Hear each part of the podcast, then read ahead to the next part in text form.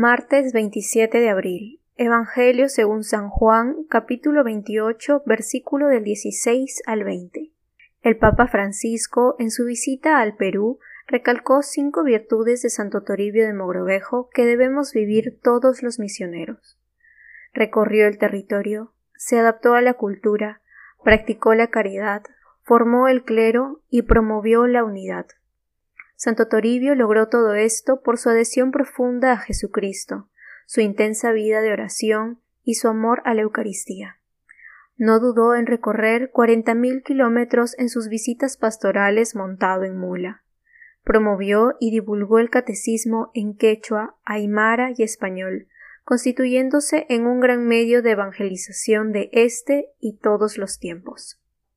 Búscanos en la descripción del video. Sigue nuestras páginas, vengan y vean.